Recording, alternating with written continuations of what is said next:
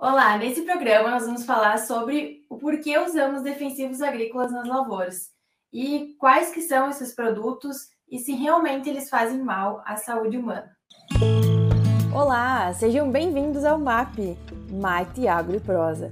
Eu sou Raquel Guadagnin, engenheira agrônoma, e neste podcast vamos prosear muito sobre o agro, seja por meio de aulas ou bate-papo com super especialistas. Então, vamos juntos? Afinal, por que, que a gente usa defensivo agrícola nas lavouras? E o que, que são esses defensivos agrícolas? Então, os defensivos agrícolas, eles podem ser tanto produtos químicos ou produtos biológicos. Como assim produtos químicos ou biológicos? Os produtos químicos, eles são formulados na indústria com elementos, ingredientes ativos que são químicos, então produzidos pela indústria. E os produtos biológicos são aqueles produtos que eles também são produzidos na indústria, porém a formulação deles é com algum ingrediente biológico. Um exemplo são a utilização dos fungos.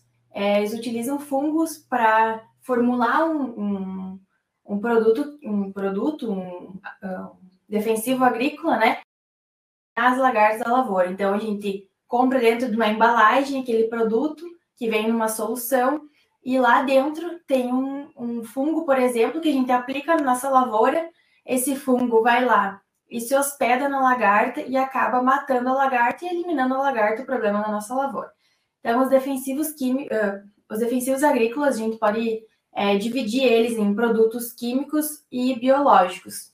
É, muito se fala na, na identificação da, do uso dos produtos biológicos pelo fato de serem menos tóxicos ao meio ambiente, menos tóxicos a, aos humanos, aos agricultores que estão ali na exposição diária desses produtos, né?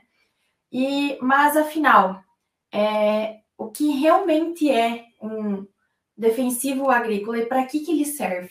O defensivo agrícola ele ajuda a planta a se defender das doenças uh, que atacam, doenças ou é, insetos. Então, eles são como os remédios que a gente toma. Um exemplo, quando a gente tá com dor de garganta, tá com alguma coisa, a gente vai tomar um antibiótico, né? Para poder eliminar aquela, aquele vírus ou aquela bactéria que está no nosso corpo. Então, da mesma forma na lavoura. Quando a planta está doente, ela está com alguma doença, algum vírus, algum fungo, a gente tem que dar um remédio para ela, né? Que são os defensivos agrícolas, para que ela uh, consiga se recuperar e fique tudo bem. Porque senão, a nossa intenção é, final é colher os grãos daquela planta. E aqueles grãos eles têm que ter qualidade, né? Se a gente não, se a gente não tratar essa doença na planta, lá no final do ciclo dela, ela não vai produzir grãos de qualidade, porque provavelmente as folhas delas vão estar atacada, atacadas com doenças, e aí diminui a área fotossintética, diminuindo a, a área que ela faz fotossíntese, é, vai ter a diminuição lá na produtividade. Então, por isso que a gente usa defensivos agrícolas, porque se a gente não utilizasse eles, a gente não teria é, como produzir alimento, não teria como é, alimentar todo o mundo que é que a agricultura alimenta, né? A gente produz o grão para depois ir para a alimentação animal e depois chegar para nós no mercado, na prateleira do mercado. Então, o defensivo agrícola ele é imprescindível a utilização dele na agricultura para que a gente consiga produzir o alimento. É, um dos exemplos que eu falei que os defensivos agrícolas eles são como os remédios, né? Um dos exemplos é o fluconazol que a gente toma, que é a gente pode comprar na farmácia, né? Assim, e a gente toma quando a gente tem algum problema, uma doença, alguma coisa, toma o fluconazol. Então, o fluconazol é o mesmo ingrediente ativo de um dos defensivos que a gente utiliza lá na lavoura, que lá na lavoura é o triazol, o nome. E aí, então, eles têm a mesma ação. É, o que muda, vamos dizer assim, é a nomenclatura, mas o ingrediente ativo é o mesmo. Então, a gente sempre compara que os defensivos agrícolas são como os nossos remédios, só que às vezes a gente usa uma dose maior na lavoura do que se a gente fosse tomar, né? Mas claro que a gente não pode ingerir o, o defensivo agrícola, né, gente? Ele é, ele é tóxico porque foi feito para a planta e não para a gente, mas é a mesma a mesma função que quando a gente toma um remédio para se curar, para ficar bem, a gente tem que aplicar o defensivo agrícola para curar essa planta e eliminar aquela doença que tem ali, que pode muitas vezes matá-la, né? Então, do que, que esses defensivos defendem a planta? A planta ela está exposta a doença, a, pra, a pragas, né, a insetos. Essas doenças elas podem ser divididas em fungos, vírus, bactérias e os insetos que podem atacar a planta são lagartas, percevejo, cigarrinha e por aí vai. Tudo depende da, da região onde é que está sendo cultivada, né? Onde é está sendo uh, cultivada essa, essa planta e também do clima, porque algumas doenças elas são favorecidas é, com um clima mais ameno, mais chuvoso, outras com um clima mais seco, é, com dias mais quentes, outras com dias mais frios. Então, tudo depende, é como, como a gente, quando baixa, dá, dá um dia mais, tá muito quente, aí de repente esfria e baixa imunidade, dá uma infecção na garganta. É, a gente ficou suscetível, né, para que aquela bactéria, aquele vírus entrasse no nosso corpo, e aí agora a gente vai ter que tomar alguma coisa para eliminar esse, esse vírus, porque muitas vezes nosso corpo não é capaz de eliminar sozinho, né, que nem a planta. Então a planta ela é muito sensível e ela não tem a capacidade de é, se defender sozinha desse, desse patógeno ou desse inseto. E aí, quando dá as condições favoráveis, o fungo está no ambiente, o fungo está no ar, uh, ele vai lá e infecta a planta, né? E aí a gente para para pensar também que a gente utiliza é, então, os fungicidas, que são para eliminar fungos e doenças, os inseticidas, que são para eliminar os insetos, lagartas, larvas, né? Uh, e também a gente usa os herbicidas, então a gente pode separar os defensivos agrícolas em três, tá? Os herbicidas, eh, os fungicidas, inseticidas e herbicidas, tá? Como eu falei antes, então os fungicidas para fungo, inseticidas para insetos e os herbicidas. Aí vai me falar, tá, Raquel, mas e por que então a gente. Tá, o intuito é utilizar os defensivos agrícolas para defender a planta de alguma doença ou de algum, é, alguma praga, algum inseto que venha a comer suas folhas, a danificar as folhas da planta, né? Mas por que, que utiliza herbicida? É, o que, que é esse herbicida? Então, o herbicida ele serve para a gente eliminar as plantas ou matar as plantas, tá? Mas aí já me pedir, ah, por que, que matar as plantas, né? Se a gente quer cultivar as plantas, por que a gente vai matar elas? Então, Lá na lavoura, é, a gente, desde os primórdios, quando começou a agricultura, era produzido o, a planta de interesse, né? Então, era produzir um exemplo. Ah, produziam o trigo. E aí, todas as plantas que tivessem uma mesma área que tivesse o trigo e que não fossem trigo, elas eram plantas indesejadas, porque elas estavam ali atrapalhando o crescimento e o desenvolvimento do trigo, tá?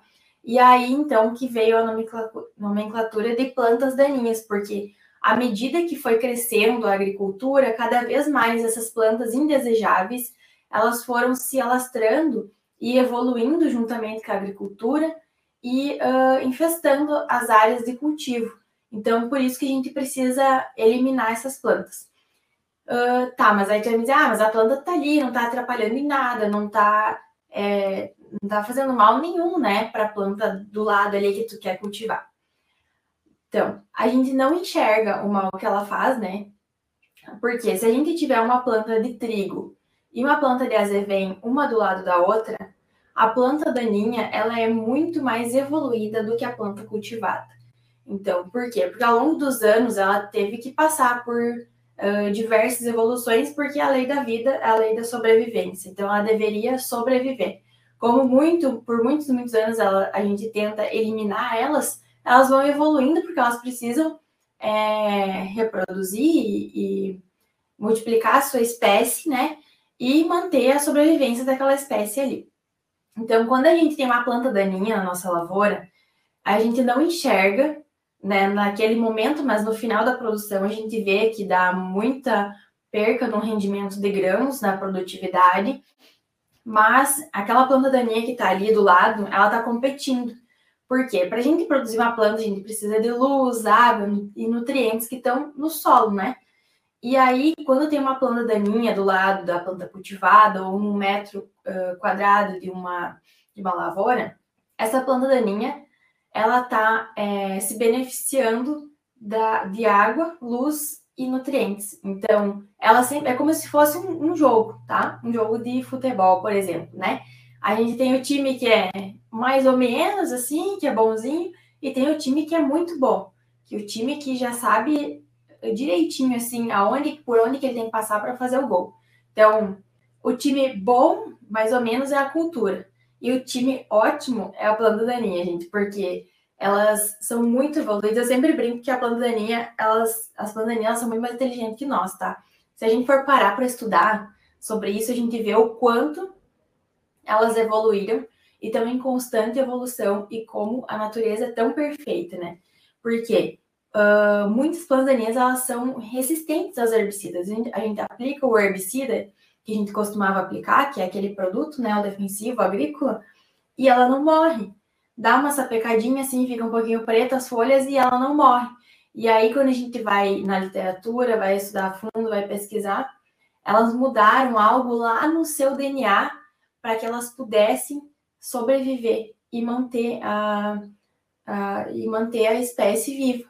Então, é algo muito incrível, né? Quando a gente for parar para pensar, for ver, a pandaninha, eu sempre falo que são, né, como eu falei, são mais inteligentes que a gente, porque é um problema que a gente tem na agricultura que a gente sempre está correndo atrás do problema, a gente não consegue nunca chegar na frente. Porque quando a gente ah, aplicou o produto, ela não morreu, tem resistência.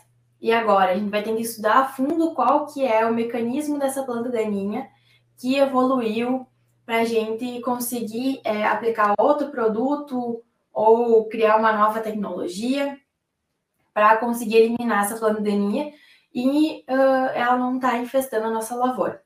Para vocês terem uma noção, é, falando de daninha, se a gente tem uma buva, a buva é uma, uma planta daninha que infesta muitas lavouras da, aqui do sul do Brasil, em todo o Brasil, todo mundo, na verdade. Se a gente tem uma buva em uma lavoura, essa planta ela vai produzir em torno de 200 mil sementes. 200 mil sementes, vocês têm noção. E uma planta de soja vai produzir em torno de, de 100 a 200 sementes. Então, 200 mil sementes por planta é muita coisa. Se tu tem um hectare e tu tem uma planta de buva, tu já tem um grande problema. Porque se tu deixar essa semente, essa planta eh, eh, se reproduzir, criar semente, e aí essas sementes elas são tão adaptadas que ao longo do tempo elas tiveram que se adaptar. Elas são tão pequenininhas e elas são, têm tipo umas plumas que elas conseguem é, se uh, voar, né, com o vento facilmente. Então, uma planta com 200 mil sementes, essas sementes podem se alastrar em toda a tua área de lavoura que tu tem. E pensa, no outro ano, se elas nascessem todas no mesmo uh, dia, né, no mesmo mês, na mesma semana, tu teria 200 mil plantas de buva sendo que elas são resistentes a cinco, cinco ou mais mecanismos de ação de herbicida. Então, é muito difícil de controlar. Então, por isso que a gente usa herbicida, que a gente precisa, é, porque senão a gente não consegue produzir alimento em grande escala, utilizando uh, a mesma área, né? Porque o Brasil, a agricultura do Brasil vem crescendo cada vez mais, só que a gente vem crescendo de forma sustentável, sempre é, produzindo mais em mesma área. Então, para a gente produzir mais em mesma área, a gente precisa de tecnologia, a gente precisa de novos defensivos, agrícolas, a gente precisa que o Ministério da Agricultura libere novos defensivos agrícolas. Então, não é algo que a gente tem que ver como algo ruim, e sim algo como algo bom. E eu tenho certeza que a agricultura está evoluindo, está em constante evolução. As empresas ligadas à agricultura também estão em constante evolução para produzir é, esses defensivos agrícolas cada vez menos tóxicos, tanto para é, né, para o meio ambiente quanto para os humanos, para o agricultor que está ali é, no dia a dia lidando com esses defensivos. E a grande dúvida é que é, a agricultura ela é, é taxada como o grande vilão, né? O grande vilão da poluição, é, do uso de defensivos agrícolas ou agrotóxicos, né? Como o agrotóxico. Então, é, tem muita dúvida sobre isso, muita, muita fake news sobre isso, né? Então, será mesmo que é, o uso de defensivos agrícolas pode trazer riscos para a saúde humana, para o meio ambiente? Então, primeiramente, é, quando a gente vai aplicar um defensivo agrícola, o produtor ele está ciente do que ele está fazendo. Ele está ciente que aquele produto que ele está utilizando, é, ele tem que usar de forma correta para não poluir o meio ambiente e para não prejudicar a saúde humana, tanto a saúde dele, né? Porque todo o que a gente produz na nossa lavoura, querendo ou não, a gente está ali tendo contato diário com esses produtos e depois uh, o alimento que a gente produziu, de alguma forma, ele vai chegar na nossa mesa também. Então a gente não está produzindo para os outros, e sim para nós também, né? Então o produtor rural ele tem muita consciência disso e até é, o produto ele é muito caro. Se a gente for parar para pensar, comprar um defensivo agrícola, a gente, se a gente for comprar um galão de 20 litros, ele vai custar de 500 a mil reais, dependendo do produto. Então, o custo da agricultura é muito caro. Não teria o porquê o produtor rural é, utilizar um produto caríssimo para ele, né? Que quando vê, dependendo de quantos hectares ele planta, ele vai gastar milhões é, investindo em defensivos agrícolas. Não teria o porquê ele pegar esses produtos e usar de forma indiscriminada, jogando na natureza para a deriva daquele produto ir para os rios, para as águas, tudo mais. Então, o agricultor ele tem muito cuidado. Quando a gente coloca o produto no tanque de pulverização, a gente tem que analisar vários fatores. A gente não, não, não pega aquele produto ali. Não, a gente tem, tem que analisar se a calibragem do pulverizador, se está tudo certo, se não tem perigo daquele pulverizador, daquele veneno é, evaporar ou volatilizar aí para as águas e para nascentes e tudo mais.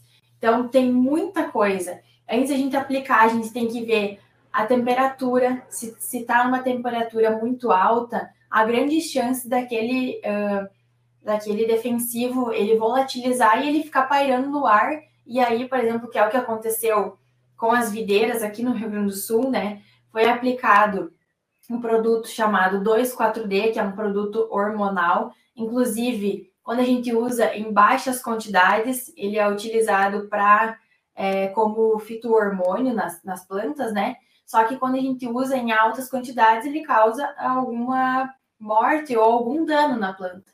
E aí, é, produtores rurais de, de soja, ou de, não me lembro se era soja, acho que era soja, foram dessecar, alguma coisa assim, eles foram aplicar o 2,4-D e provavelmente as condições é, sol quente na hora do meio-dia, ou tinha muito vento naquele momento que foi feita a aplicação, e aí houve a deriva daquele produto nos, nos, é, nos pomares dos, dos, dos, produtores rurais que tinham videira, e aí esse produto prejudicou. Então, é, teve muito problema com isso aqui no Rio Grande do Sul, é, para todos os aplicadores de todos os aplicadores defensivos agrícolas, eles devem fazer um curso.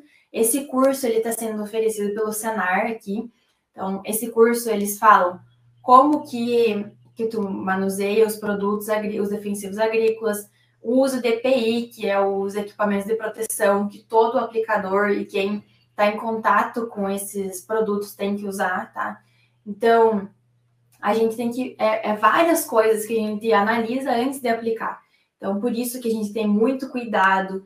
Existe. É, Existe risco, sim, existe, mas eu tenho certeza que todos os produtores rurais têm muito cuidado com isso, até porque se a gente é, aplicar um herbicida que, que vá, que aconteça de passar um herbicida, um, herbicida, um defensivo agrícola perto da nascente, uh, aqui, por exemplo, todos os agricultores têm água de uh, a água que chega nas suas casas é de nascente ou é de poço artesiano.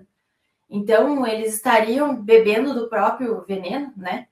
Então, a gente tem muito cuidado com isso. E uh, também pelo fato do banimento dos produtos, que nem nesse caso que eu falei, uh, da aplicação do 2,4-D, que houve bastante problema, né? Com uh, as plantações de videira e tudo mais, com outros pomares. Esse produto, ele foi foi criada a normativa justamente por causa dessa situação para o produto não ser banido do mercado. porque é um grande problema para a gente quando um produto é banido do mercado, porque a gente já não tem muitos ingredientes ativos que controlem doenças, uh, os, uh, doenças, as pragas e a, as plantas daninhas, e ainda a gente acaba perdendo esse, esses produtos, né? Um dos produtos que a gente acabou perdendo no, nos últimos tempos, no ano passado, foi, foi o Paraquat, que era um produto de baixo custo, e, e aí era um dos produtos que tinham menores custos, assim, e bastante utilizado na agricultura. E ele foi banido, então o agricultor não pode mais usar. Então, o custo do, do litro desse, desse herbicida, ele custava em torno de 20 reais. E agora um herbicida que vai substituir ele custa em torno de 50 reais. Então, o custo da lavoura aumenta muito, porque a gente precisa de vários litros, né? A gente não precisa só de um litro, são vários. Então, a gente gasta, às vezes, numa aplicação dentro de um pulverizador, a gente tem em torno de 8 mil reais. Então, é muito dinheiro, né?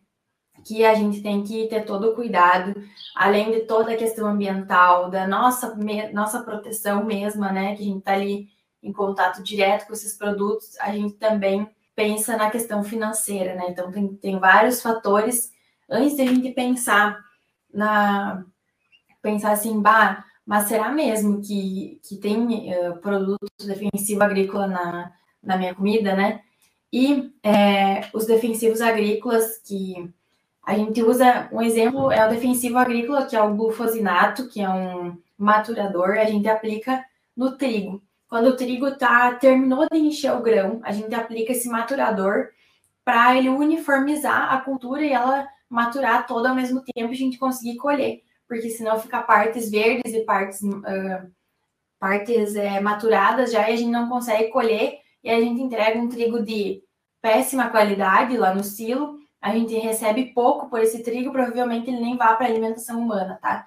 Então, a gente aplica esse maturador no trigo, é, porém, eu lembro que eu fui questionada numa rede social assim: ah, vocês estão aplicando esse maturador, esse, esse veneno aí no trigo, e ele não faz mal para a saúde humana, porque agora o trigo já está com o grão formado, já é só colher e mandar para a indústria, né? Ele não vai fazer mal, ele não vai estar tá presente no alimento que eu vou comer. E aí eu falei, daí eu respondi que não, porque é a mesma coisa os remédios que a gente toma, como eu dei o exemplo antes tu vai tomar um antibiótico, tu não vai ficar a vida inteira com aquele antibiótico no teu corpo, né? Tu vai. É... E é a mesma coisa na planta. Tu vai aplicar o defensivo agrícola, que nem a gente aplicou esse herbicida, esse maturador, né? Que é um herbicida, o glufosinato. A gente aplicou no trigo, ele vai ficar em torno de 15 dias ali no trigo e ele vai se degradar, né? Ele se degrada conforme a, o ambiente, conforme a chuva, sol, ele vai se degradando. Então, ele não ser levado para a indústria, vai ser processado. E olha quanto tempo que a gente vai até o trigo sair da lavoura e chegar na gôndola do mercado. Tipo assim, é muito tempo. Quando vê, leva seis meses ou mais, ou até mais para chegar na gôndola do mercado. Então, em torno de 15 a 20 dias, esse herbicida ele não está mais ali no trigo, né? Então, não tem perigo nenhum de estar tá contaminado o alimento. Muito bem, pessoal. Esse foi o programa Marte Agro e Prosa. É, nos sigam nas redes sociais, é, Hack Guadanin, e sigam a Strix também. Então, nos vemos no próximo programa para buscar ainda mais por conhecimento. Tchau! Strix One. Infinitas ideias, uma comunidade.